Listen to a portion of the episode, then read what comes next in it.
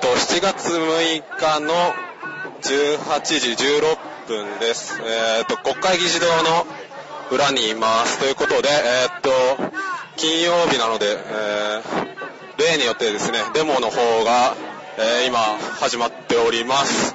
えっ、と、歩道からちょっと車道に出たところに、えー人の列ができてるんですけれど、人が多くて全然動いてません。ということで、えっと、風船を持ってですね、シュプレヒコールを上げてる方とかですね、まあ太鼓鳴らしたりとかですね、いろんな方がいます。えっと、国会議事堂の駅の方から行ったんですが、えっと、トイレの方に入りましたら、トイレの前に私服警官が何人かいたりとか、あとトイレの中にも、えー、私服警官がいて、個室の中に入って出てきた、人が出てきたら即個室の中をチェックするような、えっと、感じになってます。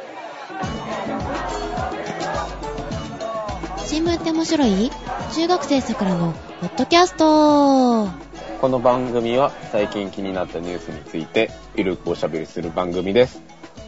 お届けするのは、リスが増えたよ、カエラと、生肉は、規制しないでほしいシオンです。おはようございます。おはようございます。え、買ってましたリス。買ってないですけど、あの、買ってないちょっリとまスが増えたのいや、ちょっと前にね、あのニュースで話題になったと思うんですけど、ほあの6月の末に、あの、東京に台風が来て、で、あの、井の頭自然文化園っていう、あの、武蔵野市にあります、まあ、動物園からですね、台風で金網が壊れちゃって、う。井の頭って吉祥寺の近くですね。はい。で、そこからリスが逃げたんですよ。何匹30匹ぐらい逃げちゃったんあ、だけ結ど、構いますね。実際捕まったのが38匹おー。まあ、それはきっとね、すぐに繁殖を始めたんですよ。 リスが、うん。 職員が一生懸命捕まえるまでの間に増えたってことでそうそうそうそう。す。いや、まあ多分ね、現実的にはね、その、野生、それこそ野生化してるリスが井の頭公園にいて、うん。で、捕まえたってことは、まだ残党がいるはずなんですよ。あー、もう根こそぎ捕まえたらええんちゃうかな。うん。あの、ずっと穴かけといてね。うん。で、まあ、あの、ね、ツイッターで話題になったあの、まあ、リスよりね、あの、井の頭公園の近くにお住まいになってる梅津和夫のせ、梅津和夫先生の方がうん。出現するんじゃねみたいな話があったんですけど。あー、梅津和夫が逃げ出して捕まえてみたら増 えてた。いや、梅津和夫、5、6人いても困りますけど、困るなぁ。困りますよ。たまにね、あの、吉祥寺行くと見ますけど。で、なんだっけ、しおんさんは、はい。生肉生肉、生肉。うん。なんかあかんくなったって聞いたよ。生レバーですかね。レバーって、なんなん肉じゃないの内臓も肉って言うんですか綿綿生 綿わかんないです。あれ確か、ダメなのは、牛の生レバーを提供しちゃいけないんですよね。牛。じゃ、鳥はいいんだ。うん、なんか、馬とかはいいのかななんかとりあえず牛の生レバーっていう話らしいですよ。え、なんで狂牛病いやー、なんかあの、腹子が痛くなる人がいっぱい出てきたから、うん。焼いて食えよっていうことらしいですよ。で、なんで困るんですか、しおんさんは。食べ物で禁止になるようなもんってさ、フグとかぐらいやん。あれは素人が扱っちゃいけないみたいな話ですよね。素人が扱ってはいけないし、うんえっ、と、未調理のものを提供をしてはいけない。ああ、おだか皿らそうにフそうグそを乗う。せて、そのままお客さんに出しちゃいけないってことですよね。今想像してんのは、あの、皿の上にフグがピチピチ跳ねてるからだけど、うん、 そうですよね。それはダメなんですよね。うん。生肉は別に毒ないやん。毒化する可能性があるみたいな話ですよね、今回は。食中毒を引き起こす細菌が発生しやすいからダメみたいな。牡蠣の方が多いと思うんやけど。なんかだからあるね、ねそんな程度でね、禁止されたらね、うん魚とかもね、うん来るでしょまあでもさ、お刺身食べてそんなバタバタ人倒れなくていいじゃないですか。いやー、やっぱり、サバとかさ、うん。うん、結構危ないのはあるねうん、ありますね。ん。でもみんなそろそろ食べてるやん。まあ普通に食べてますうね。ん、で、あかんかったからって、店がどうこうとかならへんやん。まあ多少なんかニュースで叩かれたりはしますけど。そうそうそうそう。うん。まあ、というわけで、えーお魚を売ってる身としては、えー生肉、ん生綿禁止は、あの、ちょっと、いかがなものかと。なるほど。ね。おあの同じ生ものを扱ううんそ身うそうとしては。こ。こっちまで来るやんっていう、っていうお話でした。うなるほど。ん。でですよ。はい。今回、うん。ジェシカさんいないんですけど、いないね。どこ行ったん、あの、見えざる手で、あの、我々は操ってるらしいんですけど、アダム・スミスイエス。で、今回は、ですよ最近話題の原発ですよ。原発。原子力発電所に関しての、ぜひですね、賛成反対みたいな話をね、しのさんとしていこうかなはい、賛成。はい。はいで、まあ、僕は一応、反対派の立場として。え、なんなんあの、それは、カエラくんをへこましたらええってこといや、そんな、なんかネガティブになる必要ないんじゃないですか。討論的なね、うん。感じで話していきましょうっていうことなんですけど、はい。どうしましょうかね。どっちから行くどっちから行くじゃんけんするいいですよ、じゃんけんしましょうか。最初はグチー。ョキ。負けた。じゃあ僕最初いきますわ。はい。まあ一応僕は一応反対派で喋るんですけど、まあ一応本心からあの反対派の立場なんですけど、ちょっと待って、本心から反対って、なんかあの、嘘心から賛成してるみたいな言われ方してるもしかして。ディベートっていう競技があるじゃないですか。あれってあの、実は賛成だけど反対派についた場合って反対で論爆しないといけないじゃないですか。うんうん。っていう意味で、まあ、一応あの、本心から反対派っていうふうに言ったあ、なるほど、なるほど。これはディベートやと。そういう性格を帯びてるかなと思ったんですけど、まあ、はい。反対派だね。はい。まあなんでね、反対かっていう話なんですけど、はいはい。まあ、去年の3月に、あの福島で、まあ、事故があってから、まあ、いろいろ考えてたんですけど、自分の中で。うん。まあ、一番大きな理由としてはですね、うん。あの、扱えないものを扱うべきじゃないだろうっていう、漠然としてそういう思いがあったんですけど、う宮台真司っていうね、社会学者がいるんですけど、ん。なんか聞いたことあるなそうそうあの、首都大の教授かな首都大学東京っていうね、あの、都立大ですよ、もともと。何そのダサい名前。 いいじゃないですか、名前。えああ、はい。まあ、あの、でまあネーミングセンスが悪いな、あの大学ね。はい。うん、まあ、そこのね、宮台さんがね、うん。ベックっていうね、ドイツの社会学者の言葉を引用して、まあその、うん。反原発の理論をね、展開してたんですけど、うん。うん。チェルノブイリの発電所が起きてから、あの危険社会っていう本をね、書いて、まあそれで結構有名になった学者さんなんですけど、うん。そのベックっていう社会学者が主張してたのは、リスクですね、うん。リスクね。に関する議論で、はい。今までのリスクですね、いろいろ社会にあったリスクと原子力発電所の事故のリスクは異なると。うん。どう違うかっていうと、その今までのリスクとは異なって、予測不能、うん。計測不能、収集不能であると。うん。予測もできないし、あの、測れも、測れないし、かといってその事態も収集できないと。いざその事故が起きたら。うん。うん。うん。まあ一番わかりやすいのは保険が効かない。保険うん。うん。あの、ミキハウスの社長でしたっけミッキーハウスは、服やね。福屋さんの社長が、子供服の社長が言ってたのは、はい。まあ、原発の事故で亡くなる人より、車の事故で亡くなる人の方がよっぽど多いだろうみたいなことをね、言って叩かれてたんですけど、うんそ。れはやっぱりリスク自体の本質として違うんですよね。リスクの質が違うって言いたいわけね。はい、リスクの質が違う。車に関してはまあね、自動車保険とかで、まあ、命が失われてしまってはまあ、やっぱり代償効かないですけど、うん。まあ予測は可能であるし、やっぱりね、まあ計測も可能だし、収集も可能であると。うん。まあ、その宮台真司が言ってたのは、あの、今、関西地方で、ブラックアウトか再稼働か、停電か再稼働かみたいな議論がなされてるじゃないですか。うん。まあ、この二項対立、この二つの、あの、A or B っていう構図は非常に滑稽で、うん。まあ現に、その、大停電に対する対処はしてるじゃないですか。うん。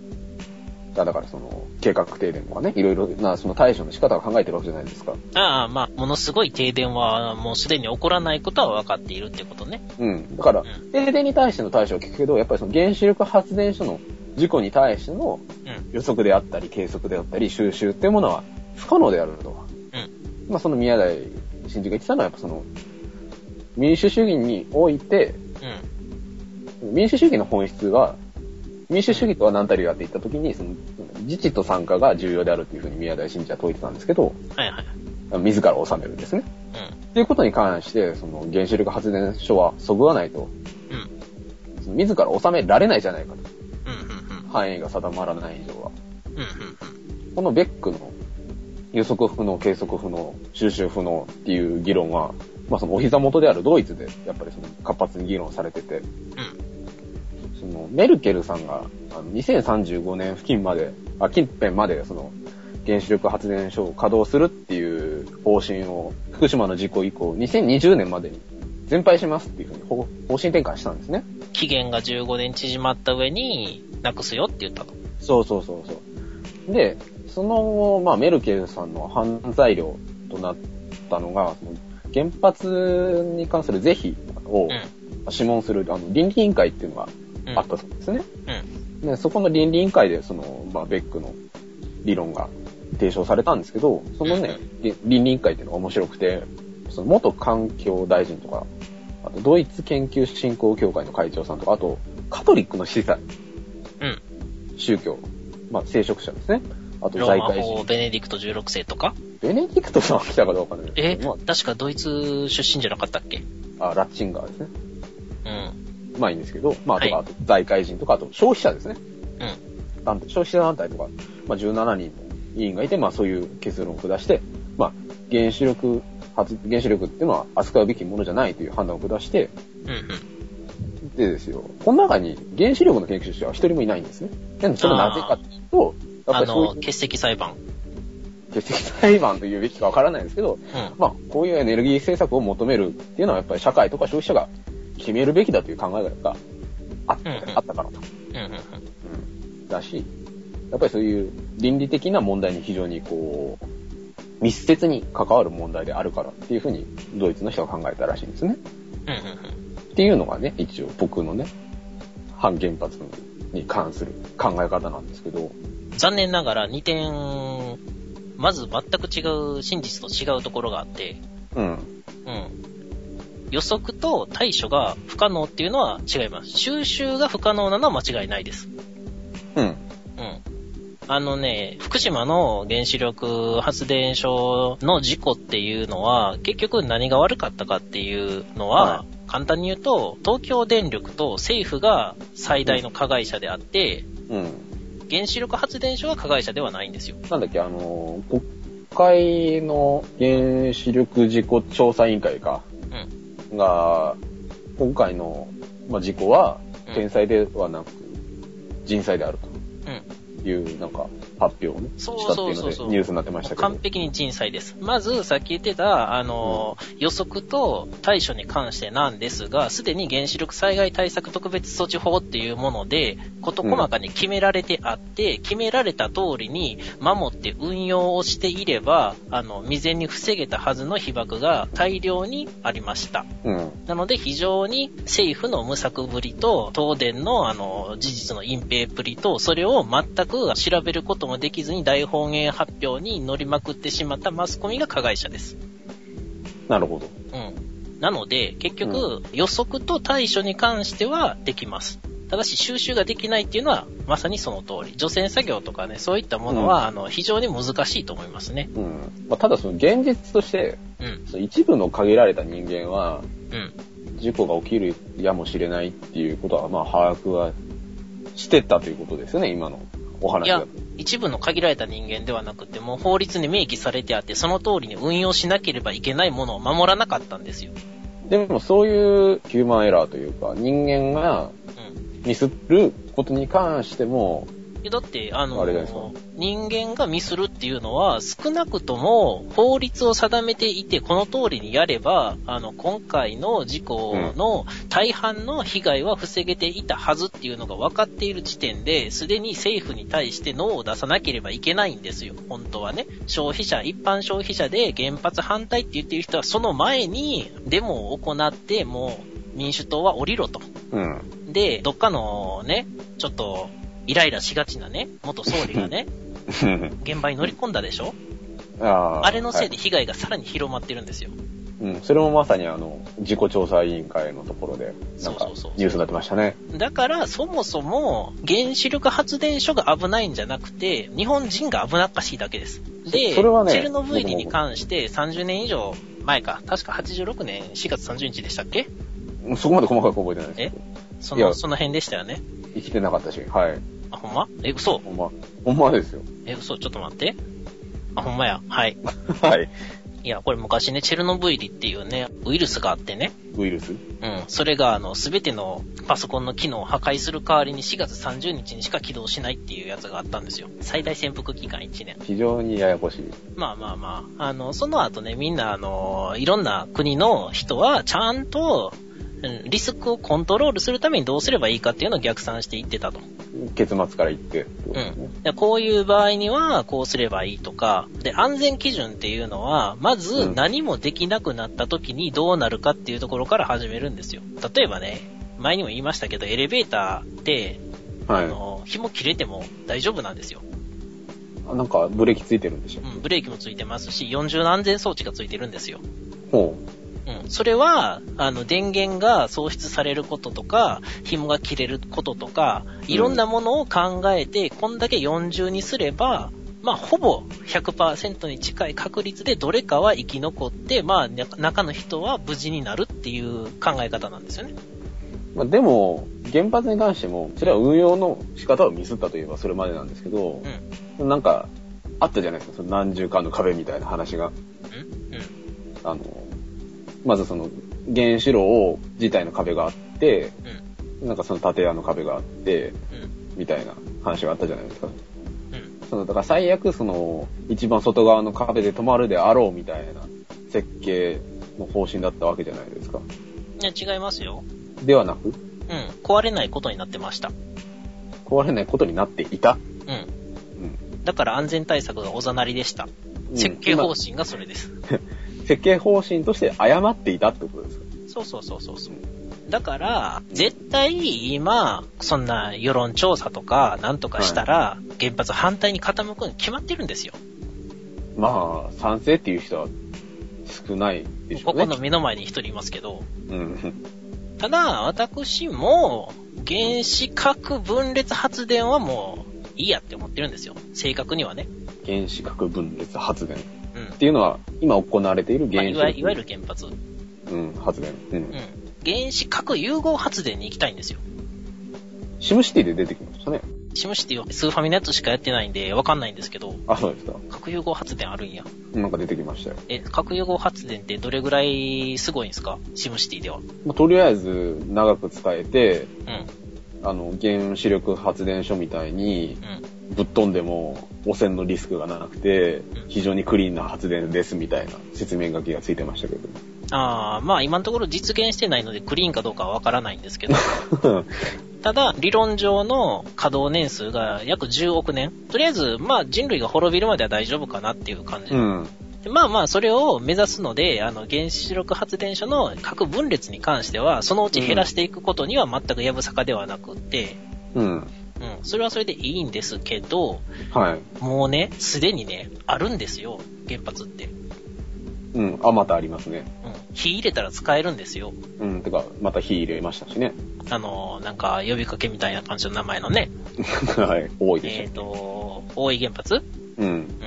うん。で、それで考えたときに、うんじゃあ、稼働中の原発が吹っ飛んで危ないのと、停止中の原発が吹っ飛んで危ないのとで、どうすリスクが違うのかっていうところをまず割り出さなきゃいけないじゃないですか。まあ、割り出すべきだとは思いますけど。うん、正直、そんな変わんないと思います。え、それは主観的な意見としてですかうん。だって、あの、動いてて危ないのはメルトダウンが危ないぐらいなんですけれども、全交流電源喪失とか、冷却機能喪失っていうのは、すでにあの、法律で定められてて、どういう風にすればいいかっていうのは決まってるんですよね。うんなので決まってはいたんですよね。いやだからそれをできなかったっていうことをもっとみんなに広く知らしめて、もし動かすのであればこの辺を守らせようっていう風にいかなきゃいけないのに、あの、うんなんで動かしたんやで、あの、思考停止しちゃダメなんですよ。でも少なくとも今ってその説明は十分になされてないというか、まあ、なされていたとしても十分伝わってないですよね。だって、あの、責任取りたくないですもん。うん。法律で決まってることを守らなくって、あの、何万人にも被害出しましたなんて言いたくないでしょ、多分。うん。だからそこが問題なんですよね。うん。うん。それやったら最初から、あの、私は、あの、宗教上とか自分の良心に基づいて、あの、原子力災害対策特別措置法に関しては一切遵守いたしませんって、あの、首相が言ってくれればいいんですよ。 いっそね。だって法務大臣とか、あの、堂々と言ってるじゃないですか。え、何がですか死刑のサインしませんとか。あ、ほな、あー言ってるじゃないですか。それぐらいちゃんと言ってくれればいいのに。まあいろいろその考え方の中で、まあ原発賛成っていうのは分かったんですけど、まあ合理的な部分でですよ。うん。うん。その反原発をなくしたところでどういう不都合が生じるっていうふうに考えてるんですかえ電気使えないやん。いや、それもね、なんかいろいろ話があって、実はうん電気は足りてて、利権のために原発を動かしていて、うん。原発を止めたところで、今ある火力発電所とか、うん。そのいろんな発電所の運用方法を工夫すれば十分電気が足りるっていうふうに言ってる人もいるじゃないですか。とりあえず、まず、あの、そのためには、関東は、あの、全部変電所をやり直して 50Hz から 60Hz に変えましょう。ああ、うん。西と東で違うんですよね。そうそう。確かアメリカ式とドイツ式やったっけうんなんかそんなところでしたっけはい。うん。で、あの、周波数が東西で違うっていうわけのわからん状態になってるんで、うん。まあ、ある意味では面白いからいいんですけど、 うん。ね、そのためにね、50でも60でも動くような機械を作ってるっていうのが面白い。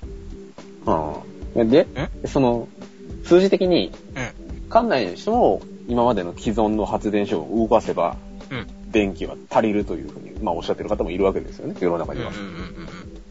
うんまあっていうのはまあもちろん反原発の方がメインだと思うんですけど、うん。はい。そういう意見に対してはどういうふうにお考えですかいや、足ると思いますよ。足りるけど、多分、危機を煽ってるだけで、あの、霊感商法と一緒です。病気になりますよね、みたいな感じうですね。ん。そうそう、この壺買わないと病気になりますよっていうのと一緒やと思います。ほう。え、でも、え、でも電気つかないっていうふうにおっしゃいましたよね。ちょっと、難しい問題になってくるんですけど、はい。えっと、エネルギー自給率って今何パーセントやと思いますうん。エネルギー自給率ですか何パーだろ本当は私、自足率を出したいんですけど、あの、食料自給率も嫌いやから、あの、あんまり使いたくないんですけど、うはい。うん、あの、ちょっと資料がそれぐらいしかなかったんですけど、約4%。うん。 4%。つまり、日本は資源がないと。うん現状としてはですよね。うん。うん。ということは、何かの折に、えー輸入が途絶えてしまったら96%人間が死ぬぞっていうことですよね。うん、てか96%の電力は発電できないってことですよね、データ上。うんまあ、エネルギーイコール、ほぼあの、現代文明においては、あの、活動そのものですから、うん、まあ、言うなれば。でだから、あの、反原発でいいのであれば、だんだんと車用になっていって、じんわりとした緩慢なあの死を迎えるようなあの経済状態で乗ったくった乗ったくった行きたいっていうことなんですよねっていう話なんですよ。でもそれは、ん万が一、海外からのエネルギー供給が途絶えたらっていう話ですよね。いや、途絶えてなくっても、まあギリギリなわけじゃないですか。少なくともそんなに余裕はないですよね。あの火力発電所全部フル稼働さしても。原発がなくなった場合ですか。うん。余裕はそんなになくなりますよね、言うたらね。まあ、足りるやろうなとは思うんだけど、余裕はないなっていうのはみんな同意してもらえると思うんですよ。まあ、相対的に見た場合ってこうん。とでうすねん。で余裕がなくなって、じゃあ死ぬのは誰なんて言ったら、うんあの、確実にね、何かエネルギーが足りなくなって死ぬって言ったら、弱い人間がまず死ぬんですよ。うん。老人や子供や病弱な人間やら。うん。医療機器に頼ってる人とかって。医療機器もそうですし、エネルギーっていうのを、あの、電気だけじゃなくて、食料を生み出すにもエネルギーが必要じゃないですか、今って。田植え、手でやってる農家なんて、どれぐらいいると思いますっていう。多くはいないでしょうね。うん、でそれを考えたら、ほとんどが化石燃料によって成り立ってるわけなんで、うん。うん。でそのエネルギーが尽きると、経済活動がどんどんできなくなっていくと。うん。つまり貧困ですよね。だんだんあの貧乏になっていくぞと。エネルギー不足を原因としたうん。貧困が社そうそうそう会に蔓延するのではないかと。いや、します。うん。あの、少なくとも火力発電所なり何なりの安定供給できるものをもっとガンガン増やさなければいけないと。なのそれには1年間あんまり何もしてこなかったじゃないですか。反発、あの、反対っていう人は、じゃあ火力増やしましょうとはなってないでしょ。んんじゃあ火力発電所もっとガンガン建てようって原発潰して火力発電所建てようみたいな話はしてないじゃないですか。今あるものを動かせっていうのが多分メインストリームとかうん。お主な論調ですよね。そうそう、原発反対でなくせって言うんであれば、あの、早急に代わりのものを作らなければいけないはずやのに、なくせなくせって言うだけで、じゃあ停電は嫌やし、電気代高なんのも嫌って言ってると。結局何が悪かったのかを見つめ直して、じゃあ次になあの悪いことを起こさないためにはどうすればいいのかっていう問題ですよね。例えば、あの、さっき言ってた、最初に言ってた、あの、通報があるんですよ。節電。あの、節電じゃなくて原発事故った時の通報がね。ああ、はいはいはい。うん。これがね、震災発生後、1時間59分で来とったんですよ。事故りましたっていうのが。うん。もう事故って全交流電源喪失、冷却機能喪失っていう事態になりましたよっていう通報が1時間59分で来てたのに、うん。何の手立ても打たずにただぼーっと見守って吹っ飛ぶのを見てたっていうだけなんですよね。ね、それは政府がってこと政府も東電も。だから、じゃなくて、例えば通報があったっていうことを広く知らしめるシステムを作るとか、うん。少なくとも周辺住民には、あの、周辺20キロ、30キロぐらいには伝わるようにしとくとか、うん。まあ、そういうことを考えましょうみたいなのは必要ですよね。で、今、例えば停止中の原発が、活断層が動いてですね、あのはい直下型地震で吹っ飛んでも、格納容器からあの放射性物質大量にまき散らされるわけなんで、やっぱりいるんですよ。いるうん、やっぱりそういうシステムとあー、か次の備えまあはシステムがう、ん次の備えは必要なんですよ。動いてないから安心っていうわけじゃないんですよね。あるだけで危ないんやから。うんうん。ある意味、ある意味その建設的な、うんあの、た対象を考えていかなきゃいけないってことですね。そうそう。じゃあ後ろに、下がりたいのかな。そうそう。寝かしとって危ないだけなんと、じゃあ動かしとって危ないだけなんと、うんどっちがいいのって言ったらエネルギー供給されるだけ動かしとくかマシでしょって思うんですよ。それは事故の規模がそう大差ないっていう前提のもとにですよね。うーんとね、大きく多分10キロ、20キロの避難圏は必要やけれども、今回みたいに50キロ、60キロをしっかり避難しなければいけないっていうことにはならないと思いますね。それあは、あのの、福島の事故が、あれと同程度のものが停止中の原発に襲いかかった場合っていうことです。うん、まあ、規模は多分、うん、数分の1にはなると思いますけども、まあ一応ね、その、塩さんがおっしゃってたことをまとめると、まあ、そのやっぱり三原発賛成の、まあ、主主だった理由としては、そのエネルギー供給的な部分に関して不安がある。あの、日本はエネルギー供給がないので、自分らで生み出せないので、さっさと海に眠るメタンハイドレーとか、うん。あの、尖閣諸島で勝手に採掘してる、あの、中国のあの、採掘プラントにミサイルぶち込んで、あの、んはい。いや、は 吹っい。飛ばして自分らがあの、ちゃんと採掘するとか、そういう代わりになる手立てを打打ちましょうっていうことなんですよ。うん。だからそういう手段を取らない限りは、動かさざるを得ないであろうっていうことそう。で、メタンハイドレートを採掘するにしても、研究するにしても、経済活動を何してもエネルギーがいるんだから、余裕を持って回せるように動かしましょう。どうせあの、寝かしとったって動かしとったってどっちにしろ危ないんやからっていうことです。うん。もう一点あって、で、結局化石燃料って実は枯渇するんですよ。みんな忘れてますけど。うん。で、中国に掘らせたくない理由っていうのは、あんまりね、あの、いや、ちょっと調べたんですけど、中国語ばっかりでね、資料がよくわかんないんですよね。はい。あの、中国の石油採掘能力っていうのが、は最近採掘の技術革新とかがあったりして、まあ今まで掘れなかったところから、い。うん。あの、化石燃料掘り出したりとか、シェールガスっていうのを、あの、取ったりとかできるようになってるんですけど、は日本の技術力がやっぱりすごいんで、い。うん。大体どれぐらいすごいかっていうと、ちょっと違う指針ですけど、中国が、あの、電池作るときにミスった柄を、あの、拾ってきて、そのゴミからちゃんとした電池作るぐらい、あの、すごいんですよ。うんうん、な、 なんなんかすごそうね。うん。だから、あの、中国にやらせてたら無駄が多い。あ限りある資源なのに無駄に採掘する。その無駄が多く採掘する。あ。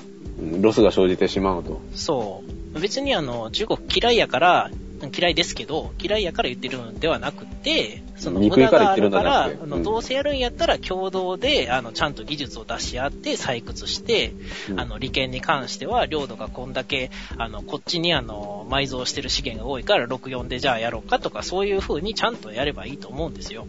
うん。あの、なりふり構わずに。うん。で、世界中の資源の、あの、状態を全部まるっとね、こう、つながってると考えたら、日本がせっかく使えるエネルギーがあるのに寝かしておくと、どっかよその国で使えるはずやったやつを、あの、横取りして動かしてるっていうことなんですよ。ほそうでしょだって、日本で自給してないじゃないですか。う。ああ、そうだ、あの、うん。あの全部足し算した時にってことですよね。そう、エネ全ル部、ギーをだって、どうせ繋がってますもん、あの、世界経済なんか。うん。うん、そしたら、もっと後進国とかにエネルギーを上げられるはずやったのに、エネルギーがなくって、よその国のあの弱い人たちが死んでいくっていうことも考えると。まあ、あの自分の経済は自分ですけど、 うん。やけど、それを奪っていってるのは日本だよっていう話なんですよ。その最近、テレビタックルか。うんとか、うんまあ、テレビタックル以前もなんか、えーっと、独立総合研究所だっけな独走も、う独走。独創なんか、えーっと、青山茂春さんだっけほう。が、なんかそのなんか、その独立総合研究所っていうところで独自にその、資源のうん。調査をしてて、はいはい。で、なんかその、えーメタンハイドロイドだっけなとか、うん。日本は資源がないですよって言われ続けてきたけど、まあ実はありましたっていうのを、うん。なんか調査してるらしいんですけど、はい。うん。だからそういうものを、あの、有効に活用すべきであると。うん。で、今のところまだ採掘とか実用化の目処が立ってないので、うん。で、今のうちに、あの、ガンガンリソースをつぎ込んで、採掘できるようにしといて、あ、これでいつやめてもいいよねっていう安心できる状態にするのであれば、全然、うんパ。ッとやめましょうって言ってもいいんじゃないのかなって思うんですよ。うん。やっぱりその、原発のうんは廃炉というか、まあ、反原発派の考え方として、やっぱりそうんの、時間軸の捉え方ってすごい難しいなと思ったんですよね。うん。急進的にまあ即座に危ないからやめろって言うべきなのか、それともうん。エネルギー供給的な目線で、うん。いや、即座にはやめられないからっていうふうに語るべき問題なのかっていうのが非常に自分の中で悩ましくて。うん。だからそのデータ自体もいろいろあるじゃないですか。あの、うん、あるんですよね。銀から金までけ結構よくわからないんですけど、ただ少なくとも、あの、日本って、えっ、と、3000万人が暮らせない国なんですよ。ああ、その日本の中で、日本の中で全てを完結させようとしたら3000万人でもう暮らせないんですよ。そもそも。そもそも。昔ね、江戸時代にね、環境問題があったのはみんなあんまり知られてないと思うんですけど、はい。江戸時代にすでに木切り尽くして亡くなってたんですよ。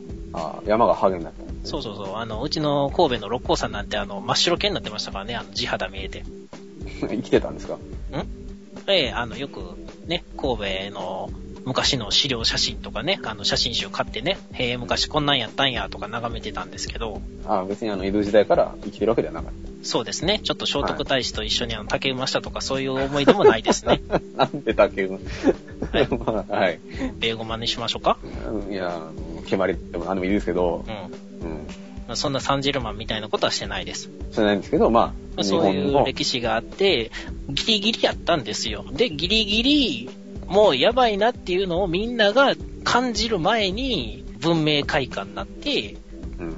石炭、石油が入ってきて、うん。あ、これでもう切り倒さんで済むわっていう状態になって、植林して元に戻ったんですよ。うん。だから、そこを基準に考えなきゃいけないんですよね。最低限っていうのが。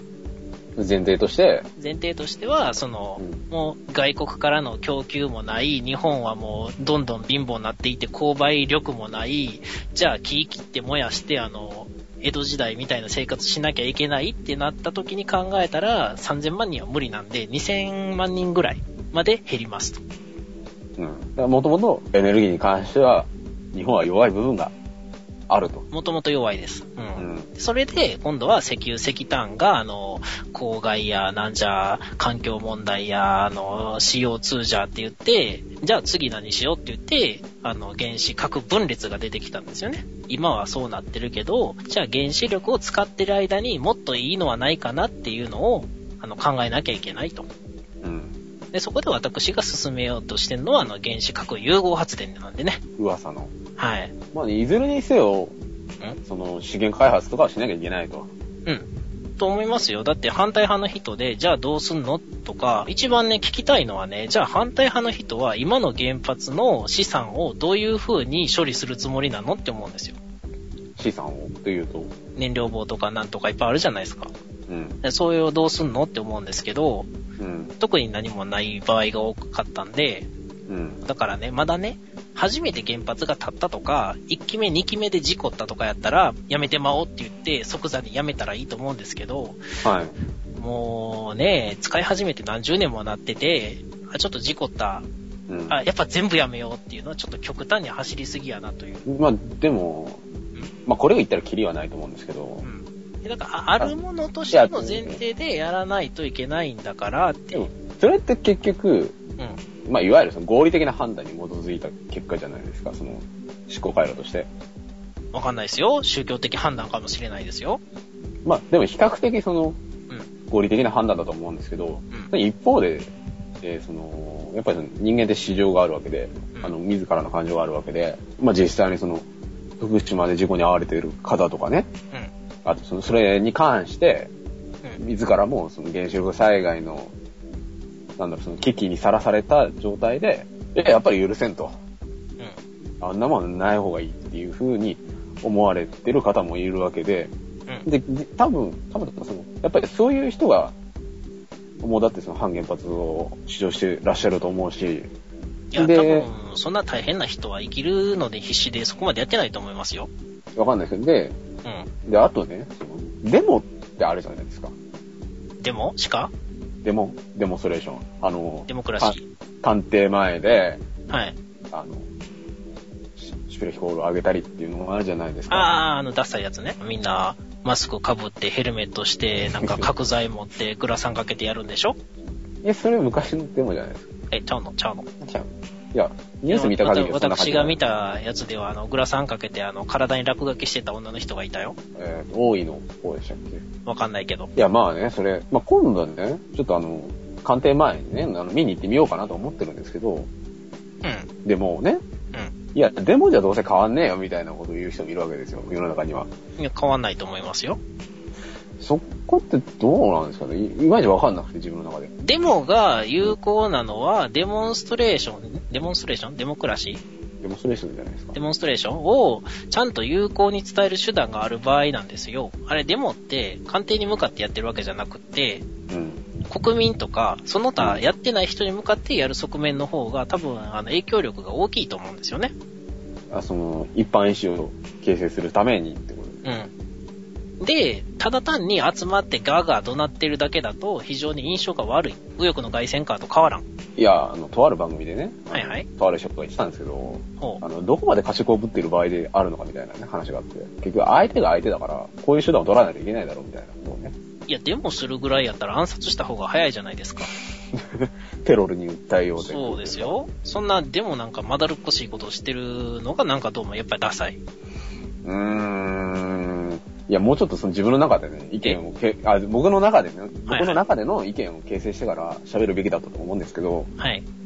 いまいち心の感じがわからないというか、さっきもちょっと言いかけやったんですけど、はい。デモをして、その真意をちゃんと他の人とデモされてる側に伝えれるのかっていう話ですよね。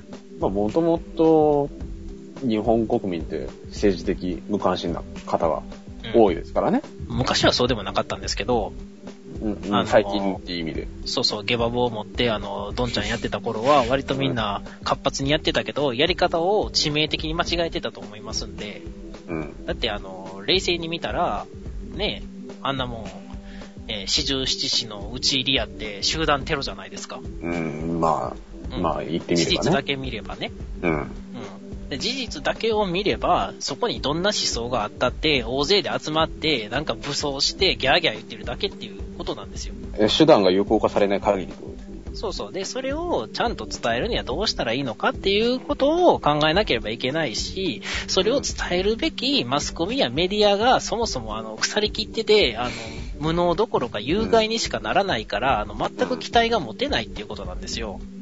うん。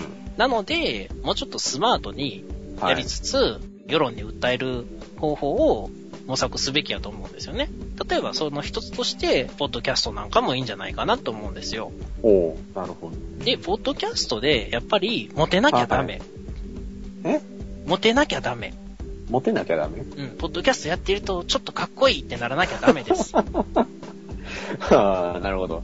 うんなんでかっていうと、これはまず、モテるっていうことはちょっとかっこいい要素があるっていうことで、女性層の支持を受けられると。うん。女性の団結力をね、力をいただくと。うん。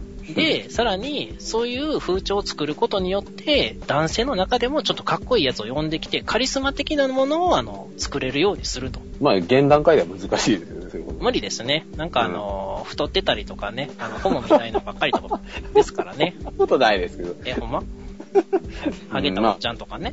いやまあまあまあ、そうですけど、そうそうですけどとか言っちゃいけないですけど、はい。やっぱりその、もうちょっと今行ってるデモの他に、有効な主張の仕方のう方法が他にあるんじゃないかとは。ん。そうそうそう。で、あとね、あちょっと、あの、今の話からずれるんですけど、はいはい。東京電力ですよ。に関して、うんやっぱりその、東京電力を語る上で出てくるワードとして、総発電分離っていう言葉があるじゃないですか。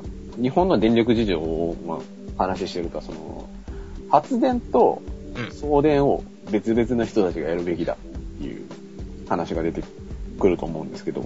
で、ドイツは、ドイツってまあ、その、送電する人と発電する人が一緒の国って日本ぐらいらしいんですけど、ドイツ、うんさっき出てきたドイツでは、はい分離されてて、はい。ドイツは結局その、脱原発の方向で行ってる、うん行ってて、で、隣から用電気買ってたりしますけどね。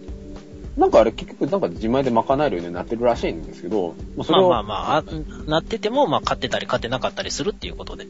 まあ、そうやって、まあちょっと日本はね、海があるんで、難しい面はありますよね。まあね、その送電と発電の問題で、うそのん。電力会社がドイツではその送電網を売っ払ったらしいんですね。もともと持ってる。え、あれあの、高架下で、あの、電線ぐるぐるぐるって回してるあの、不老者みたいなおっちゃんに打ったのいや、売って じゃなくて、その送電業に、あの、新たに参入したい企業にあ、権利をね。権利を売って、はいはいはい。そのお金で新たにその、新しい発電所を作ったりっていうモデルがあるらしいんですね。高速道路民営化みたいな感じかなのかなだからいそのやよたく、例えば、あの、完全民営に売り渡すとしといて、作るだけ作って、整備して、じゃあこれ、あの、買ってよって言って、またそのお金で別の道作るみたいなね。なんですかね。だから、よくあの、いや、お金がないんですよ、みたいなね、ことを言うじゃないですか。何がああの、首が回らないんですよ、みたいなね、東京電力言うじゃないですか。いや、そうでも打ってしまえと。ああ、で、ほんでそそこで、あの、まあ、送電網と発電を分離することによって、あの、新たに生まれるその、危機として、うん。よく停電がね、発生しやすいみたいなことをね、言う人がいるんですよ。それは別に停電にならないシステムも一緒に売ればいいんじゃないのいや、その現段階においてですよ。その、ね、その、でだから、まあ、東電に言わせてみれば、その停電、その日本のその電力網は送電と発電が一緒だから、うん。高いクオリティの、あの、停電時間が少ない電力網をその実現してるんです。だから、送電と発電を分けるのはやめた方がいいですみたいなことを言う人がいるんですけど、まあ、これもなんか、あの、宮台真司が紹介してたんですけど、うん。実際問題そんな変わらないらしいんですね。分離したところで、停電のリスクは。だって、どうせ東京電力の人が送電業務をやってるとは思わないですよ。多分、下請けとかがいっぱい来てると思いますよ。でその言う言うたらね、まずね。ということは、ノウハウを受け渡す能力がゼロって言ってるようなもんじゃないですか。でその、あの一元管理してることに、だからその、一緒に管理してるからこそ、安定した電気を供給できてるみたいなことことが言い分だったと思うんですけど、うん。その1年あたりにね、うん。家1軒が停電する時間っていうのがその指標になるんですよ。うん。うん。平均的、平均時間。はいで。、日本は、まあ、最近までね、計画停電とかあったんですけど、まあ、その平和の頃は16分。 16分。 1年に1件あたりが停電する時間が割り算するとね、そんなにしたっけな割り算ですけどね。で、はいドイツはまあ30分程度だ。ああ、倍も変わる。倍も変わるけど、その言う、言うほどみたいな話はあって。まあ、ただ、ドイツと日本を単純比較はできないとは思うんですけど、うん、うん、うん。どうですかね、ここら辺。やったらいいんですよ。どっまあ、かいろで。いろいろしがらみありますけどね。例えば、東北とかでやったらいいんですよ。ほ発電は、あの、人気のないところに発電所建てて電力送ってるでしょ、東京に。う。はい。そのうちのあの、1、2個を一遍やってみたらいいんですよ。1年間、2年間だけとか言いながら。 うん。で、やって、あんまり変わらんかったねって言ったら嘘やってわかるんで、試してみろってことですか。試すっていうか別に、それを例えば、あの、政府がね、候補者としてやって、で、例えば、えー全員新規で雇って、新しく校舎を建てて、うん。日本送電校舎を作りましたよって言ってもやってもいいんですよ。その代わり、あの、今の人は使わずに全員新規採用でやりましょうみたいな話にしたらいいじゃないですか。はそしたら、どこぞの、あの、民間に売り渡すにしても、東電に戻すにしてもワンクッション置けますよねっていう。あ。うん。で、それで、後者として、ね政府が東電から送電線を一時買い上げするっていうことで、復興費用とか、除染作業とかの資金源に、なんていうんやろう、変な予算割り当てじゃなくって、一応目に見えた形で予算を持っていけるじゃないですか。うんまあそこで一応お金を発生うん、そうそうす。ることができると。そう。だから、税金にするとか、電気代上げるとかじゃなくて、そういう目に見えたところで、こんだけで買い上げましたっていう風に、で、あの、それが高いんか安いんかっていうのはまだやったことがないから、まあ多分ちょっと高めやけども、そういう除染作業とかに頑張ってほしいからこんだけ渡しますみたいな風にやったら、あの、なんか目に見えて渡せるっていう、うん。まとまっては。渡せるみたいな、うん。そういう施策もあると思うんですけどね。まあ一つね。うん。でもと、あと、まあその総発電分離と、あと、まあ電力自由化っていうところにも繋がってくると思うんですけど、うん。まあそのいろんな会社が、まあ電力事業に参入できるようなシステムを作ると。うん。システムとか構造を作る。で、まあ、その電力自由化を行ってる国では、うん。やっぱその消費者が発電方法を選択できると。うん。だから、例えば、リスキーだけど安い原発の電気を買う人もいるだろうし、うん。あとまあ、ちょっと高いけど、クリーン。まあ、クリーンって言うとまたなんか聞こえが悪いかもしれないですけど、まあ、安全で、まあ、その自然にも優しい、まあ、再生可能エネルギーとかうん。あによ安る発電安方法を選全んでな代わりに不安定な電力ね。うんた安全で高くて不安定。はい。うん、まあ、だからその、多少未然にを切ってでも、まあ、私はその原発の電気を変えませんみたいなね、う選択もできるようになると。だん。うかんら。そうすると、おのずからその、原発をやめられない社会から脱却できるのではないかと。消費者が選べるのが一番いいんですけどね。本当にね。うん。だからそうすると、おのずから原発を利権、うんぬんかんぬんで推進したがる企業は、まあ、潰れると。うんっていうメリットもある。だから消費者に選ばせるっていうのは、やっぱそのさっきのドイツの倫理議会じゃないですけど、そういう意味でやっぱり、その考える過程において、社会的にも目が覚めるんじゃないのかなっうん。ていうふうに思ったんですけど。だから、とりあえず特区作ってやってみましょう。どっか手上げる自治体でへんかな、大阪とか。大阪とか。橋本さんがまた勝手にやりそうですけどね。あの、ま、舞島に火力発電所作ったよね。あ舞島、夢島。あ、知らへんか。あ、知らないです。 2億円のゴミ焼却場がある島です。ああ、まあそこになんか人作工っ島て。ね。人工う島。うんんで、。まあそこに建てて、まあ実験的にやってみたらいいじゃないかと。そうそうそう。まあ、てな感じで、まあ一応議論を進めてきたんですけど、はい。最後にね、ちょっと Facebook でね、うん。うん。見かけた言葉があって、あの、田中正造って言ったじゃないですか。デモクラシデモクラシー、足尾銅山鉱毒事件でー。はい。活躍された政治家の方なんですけど、はい。その方がね、あいつ政治家でしたっけいや議員になったと思いますよ、私ほまあ言ってたのは、まあ、真の文明とは、まあうん、山を荒らさず、う。うん。川を荒らさず、うん。村を破らず、人を殺さざるべしと。うん。まあ昔、だからその足尾鉱山で公害が発生した時に、うん。本当の文明は、まあ、人とか山とか自然に対して危害を加えるもんじゃないよとうんっていうふうにおっしゃってたので、やっぱりそうじゃないんですかっていうことをあの最後に強調したいです、僕は。一応半原発としては。あー原発推進としては、今のうちにガンガン開発して、うん。宇宙で発電しましょう、宇宙で。だから違う発電方法に。だから、でも結局、シオンさんも、ん心底原発が好きっていうことじゃないですよね。うーんとね、正直、うん。原子力発電そのものはいいとは思うんですけど、そのものね、科学としてうん。素晴らしいと思うんだけど、ただ、災害まみれの日本で、あの、うのんきで法律もろくに守られへん政府と、うんえー政府の監視もできへんマスコミと、うん。で、情報をひた隠しにするあの、電力会社がやってるような原発は、ちょっと荷が重い。うん。あつ扱うには荷が重いと。あの、日本人には早すぎました。なんで、あの、宇宙に作りましょう、宇宙を。宇宙にねう。んはい。宇宙、わ宇かり宙まにし作って、そこから電波で、あの、電力送信しましょう。はい。まあ、いつかね、できるといいんですけど。ということでですね、原発スペシャルをお届けしましたと聞いてる方々もいろんな考え方とか、まあ、立場の方いらっしゃるかと思うんですけど、まはあ、いこ。れ聞いていただいて、まあ、改めてね、あの、まあ、1年経ちましたけど、まあ、これからのあり方を考えて、改めて考えていただければかなと思います。